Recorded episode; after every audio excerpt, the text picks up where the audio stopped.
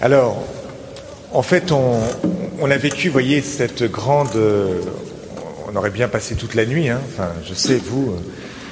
euh, ces textes vont nous éclairer, nous éclairer sur ce qu'on vit avec le baptême de quatre de nos frères et sœurs, Constance, Lisa, Roger et Claude. Et euh, je vous fais un résumé de ces textes qu'on a lus, parce que qu'on nous a dit En fait, on nous a dit que Dieu avait créé le monde et que ce qu'il avait fait était bon, les choses sont bonnes. Dieu est bon, voyez.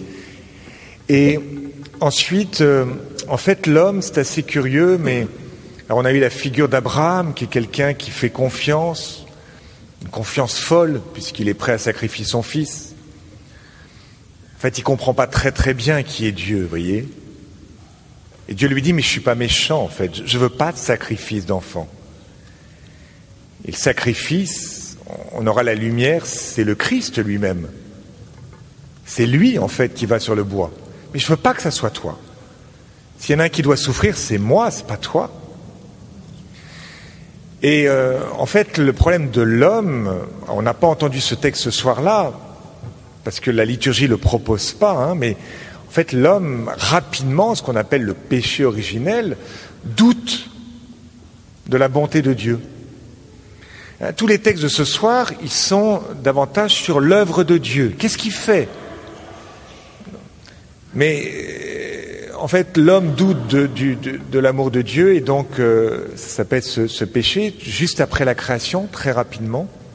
Et donc toute l'histoire de la Bible qu'on a entendue, c'est l'histoire d'un Dieu qui est passionné d'amour pour chacun d'entre nous et qui vient comme un bon berger avec sa lampe de poche rechercher la brebis perdue. C'est-à-dire chacun d'entre nous, c'est-à-dire Claude, Lisa, Constance, Roger.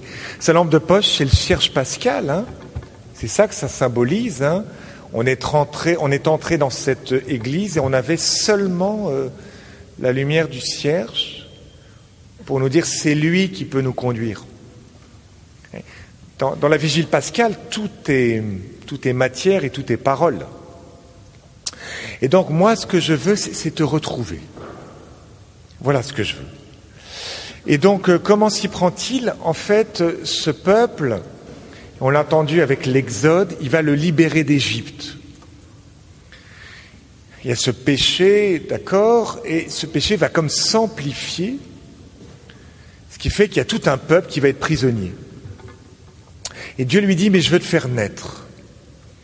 Et l'Église, enfin les Écritures, avant l'Église d'ailleurs, les Écritures, en méditant cette sortie d'Égypte, ont compris qu'il y avait un double mouvement dans cette sortie d'Égypte. C'est d'abord une mort. L'Égyptien, c'est celui, ça veut dire le péché. Bon, je sais pas quand, je pense à nos frères égyptiens quand ils lisent ça. Mais, voyez, l'Égyptien, c'est l'oppresseur. Et cet oppresseur, il est une parabole de notre péché qui va être englouti. Et donc, euh, vous allez vivre le baptême, c'est-à-dire votre péché, c'est-à-dire qu'on va avoir quatre euh, personnes complètement immaculées. C'est l'avantage d'être baptisé tard. hein. Ils vont être pardonnés de leurs péchés. Voilà. Et ça, ça va être signifié extérieurement, mais ils prennent des douches, tout ça, il n'y a pas de problème euh, de besoin à ce niveau-là. Le signe extérieur dit une réalité intérieure, c'est que vous allez être lavé totalement de vos péchés. Et donc c'est la mort du vieil homme. Dieu nous donne le pardon par rapport à notre passé. Et tout le temps du catéchuménat, qui a duré deux années, qui est long, c'est euh, de faire mourir ce qui est de l'ordre du vieil homme, de la vieille femme, c'est-à-dire du pécheur. Les gens disent c'est long pour être baptisé. Mais oui, mais faut que je me mette en, règle, faut que je, au, au sens, j'ai des comportements qui sont un peu comme des, des comportements de païens. Je choisis pas la vie sur tel ou tel domaine. Vous voyez, j'ai plein de choses où je me rends compte, Dieu est lumière, et ma vie, dans ma manière de, de, de manger, de faire des courses, de vivre avec les autres, de je sais pas quoi, d'employer son temps, de tout, tout, tout. Oh, j'ai compris qu'il fallait plus que je lise mes horoscopes. Mince, vous allez gagner du temps, c'est un peu moins de lecture le matin. Bon, Ben oui, parce que tu n'es pas déterminé, tu es libre. Ah, je suis libre, etc. Il y a plein de choses. Vous voyez, la, conversion, c'est assez long. Et au bout de deux ans, on a checké plus ou moins, ça s'appelle les scrutins, voilà, qu'on vit dans les, le, le, carême, voilà, les dimanches de carême. Et au bout de deux ans, on a à peu près compris, en tout cas, on fait ce qu'on peut, mais on dit non au péché. Parce qu'on dit oui à la vie. Alors vous voyez, c'est ça la mort. La mort, c'est dire, ça y est, j'arrête d'être dans une vie qui n'est pas une vie, je choisis la vraie vie, qui est le Christ. Pour moi, vivre, c'est le Christ, dit Saint Paul. C'est à la fois une mort et une naissance. Et donc l'eau symbolise la mort, mais aussi la naissance. On sort des eaux du sein de sa mère. Le peuple hébreu va sortir des eaux, hein, et, comme une naissance. Vous allez naître et vous allez être fils, fille de Dieu. Vous allez recevoir le même Esprit Saint qui habite entre, comment dire, qui vit entre, pardon, entre le Père et le Fils. En Dieu, il y a un amour qui est une personne, et cette personne va habiter, à partir de ce soir, dans quelques minutes, dans le cœur de chacun, dans, l'être de chacun. Ça veut dire qu'ils vont devenir tabernacle. Pour ça qu'ils vont avoir une onction d'huile, un parfum signifiant la présence qu'ils ont en eux de l'Esprit, puisque le symbole de l'Esprit Saint, c'est l'huile. Bon, un des symboles, le parfum, l'huile. Alors Dieu m'a fait naître, il m'a, enlevé mes vieux vêtements, mes haillons, il m'a donné le vêtement de l'immortalité, qui est l'esprit, enfin la gloire de Dieu, l'Esprit Saint qui m'habite, et il me dit, euh, ce qu'on a entendu dans la lecture d'Isaïe, mais tu sais, ton Créateur, c'est ton époux. Je veux pas simplement que tu sois fils, fille de Dieu, je voudrais que tu sois époux, épouse avec l'époux. Dieu se présente comme un, époux, c'est-à-dire un, un, homme passionné. Dieu est à la fois père et mère dans la Bible, hein, mais il veut nous épouser. C'est assez bizarre, mais c'est-à-dire qu'il veut avoir un rapport d'égalité avec nous.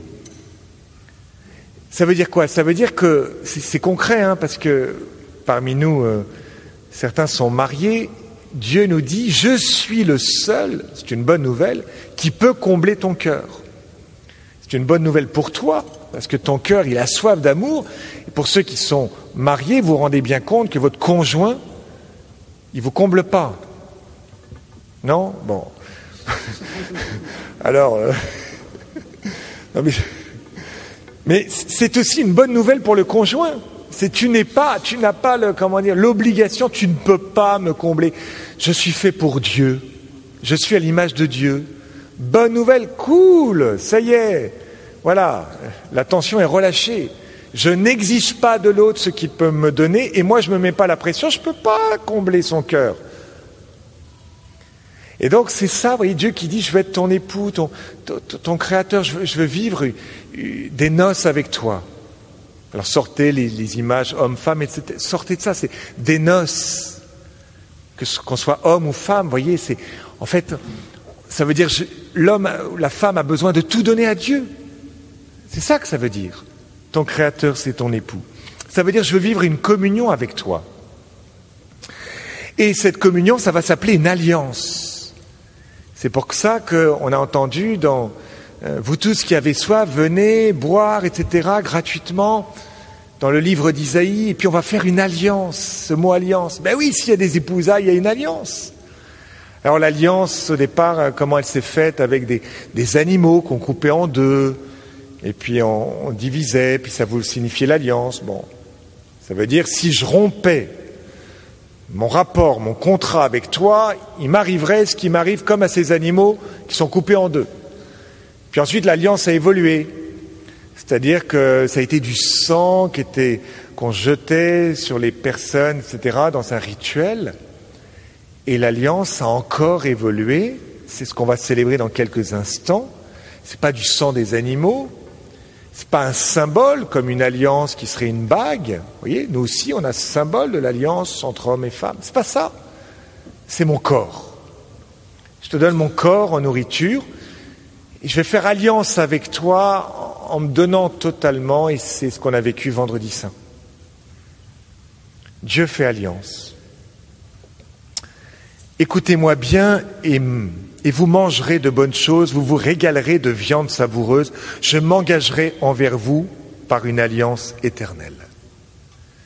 C'est-à-dire que, quoi qu'il vous arrive, Constance, Roger, Lisa et Claude, quoi qu'il vous arrive, Dieu s'est engagé pour l'éternité avec vous, il fait alliance. Vous l'avez choisi, vous allez le choisir comme Père. Vous pourrez dire, après votre baptême, en vérité, Notre Père qui es aux cieux, que ton nom soit sanctifié. Et ce Père ne peut abandonner sa créature. Ce Père ne peut abandonner son épouse, chacun d'entre nous. Ce n'est pas possible. C'est extrêmement important hein, pour nous. Hein. Quoi que nous ayons fait, quel que soit notre péché, comme disait la petite Thérèse, moi si j'avais commis tous les crimes, ce ne serait qu'une goutte d'eau dans un brasier ardent. Pourquoi ce ne serait qu'une goutte d'eau Parce que Dieu a fait alliance. Dieu a fait alliance. Regardez, vous m'avez crucifié, dit Jésus. Vous m'avez flagellé, vous m'avez couronné d'épines et j'ai continué à vous aimer. J'ai pardonné à mes ennemis pour que vous compreniez que mon alliance ne dépend pas de vous.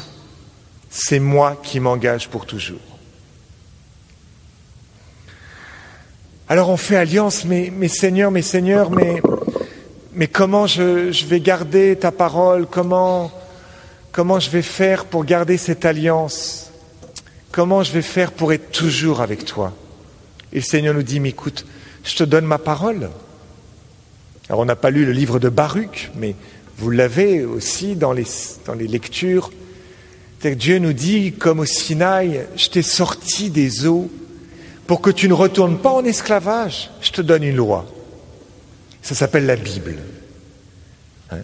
Et la Bible, c'est en fait avoir accès à comment rester libre. C'est pas simple de rester libre. Je te donne une loi. Ah oui, mais Seigneur, dans cette loi, il y a beaucoup de commandements, il y a beaucoup de choses, c'est compliqué. Ah, je comprends. Écoute, ce que je vais faire, c'est que cette loi, et c'est le dernier texte qu'on a entendu, je vais l'inscrire dans ton cœur. Tu vas recevoir la confirmation, tu vas recevoir l'Esprit Saint. Cet Esprit Saint, qu'est-ce qu'il fait? Il va te permettre que toute cette parole qu'on entend ne soit pas extérieure comme un commandement, un petit peu lourd, qu'on ne comprend pas, soit intérieur, soit un guide, un radar, un GPS, une intuition. Et une petite Thérèse de l'enfant Jésus, elle meurt à 24 ans, elle est docteur de l'Église. Vous avez des grands théologiens qui ont énormément travaillé la Bible, se penchent sur ses écrits, se nourrissent de ses écrits, parce qu'elle a beaucoup écrit, Thérèse, et disent, mais ça nous, ça nous explique la parole. Mais pourquoi ça nous explique la parole? Comment es-tu, Thérèse Qui es-tu pour arriver à être cette lumière, cette lampe de poche sur la parole? Mais parce que j'ai l'Esprit Saint, je me laisse guider. Être baptisé, vivre en baptisé, c'est être dans cette écoute de l'Esprit Saint. Parce qu'on l'a. Alors, ce qui est dramatique, ce qui n'est pas simple hein, pour nous, ça je le reconnais, aujourd'hui, je vous fais un petit peu le vieux monsieur, mais je, pense que le portable est une révolution, et une révolution qui a quand même un certain nombre d'inconvénients, c'est que ça nous sort de nous-mêmes. C'est que le portable, nous avons une simple, hein, vous mettez un sur les portables sophistiqués, vous savez exactement combien d'heures vous passez par jour. Et, le chrétien, c'est celui qui vit en conversation avec l'Esprit Saint. Donc soit je vis en conversation avec des petites vidéos, des, des, icônes qui m'arrivent, je sais pas quoi, là, vous voyez, je suis, je vais voir mes mails comme si j'allais à la boîte aux lettres euh, toutes, les, toutes les 20 minutes, quoi. Euh, soit je sais fermer mon portable pour vivre intérieurement. Hein.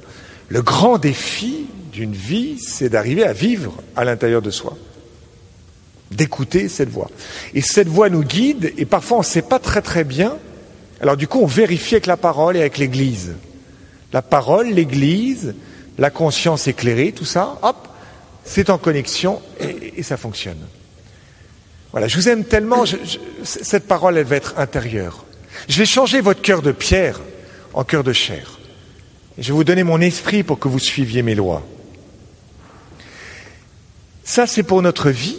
Le baptême va créer ça et cette vie nouvelle, ce pardon des péchés, et le baptême nous, donne, accès à la vie éternelle. C'est-à-dire que euh, euh, nous mourrons et ressuscitons comme le Christ. Nous sommes ressuscités.